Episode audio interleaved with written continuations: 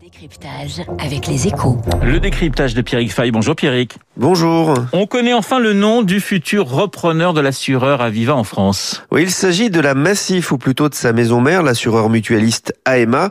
C'est lui qui a été choisi par l'assureur britannique Aviva pour reprendre sa division française. Les négociations exclusives ont démarré.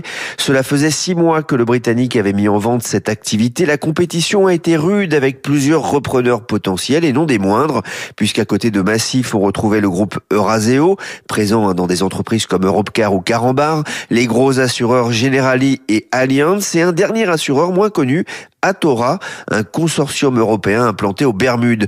Jusqu'au bout, les différents protagonistes y ont cru, mais une chose a sans doute joué en faveur de Massif.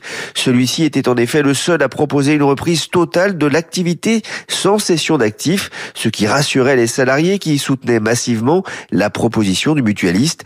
Les pouvoirs publics étaient aussi sensibles au sujet étant donné le poids d'Aviva dans l'assurance vie. Celui-ci est en effet l'assureur historique depuis 1976 de l'association Affaires qui regroupe 760 000 membres. Alors qui dit concurrence acharnée dit aussi prix élevé. La maison mère de la Massif va mettre 3 milliards 200 millions d'euros sur la table pour acquérir Aviva, mais certains concurrents étaient prêts à payer plus, ce qui montre que le vendeur a sans doute privilégié la stabilité offerte par le mutualiste. Euh, Pierrick, pourquoi Aviva France intéressait autant les repreneurs? D'abord parce que c'est pas tous les jours qu'une telle opportunité se présente dans l'assurance, un secteur technique où les positions sont bien établies. La décision d'Aviva de, se recentrer sur ces bastions que sont le Royaume-Uni, le Canada et l'Irlande a donc très vite attisé les convoitises. Ensuite parce que c'est un groupe très rentable. La filiale française était en effet le deuxième contributeur aux résultats d'Aviva.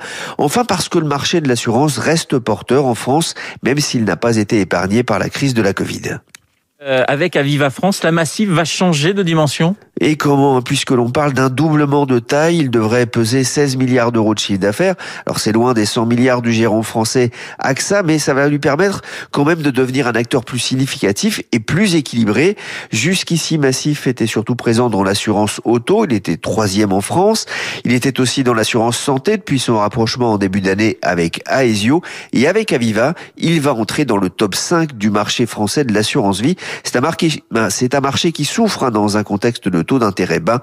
Mais vous savez, l'assurance vie n'en reste pas moins l'un des placements préférés des Français. Le décryptage de Pierrick Fay dans une petite minute, le journal de 8 heures. Le temps de vous rappeler que mon invité à 8h15 sera Hubert Védrine, l'ancien euh, ministre des Affaires étrangères qui publie le dictionnaire amoureux de la géopolitique.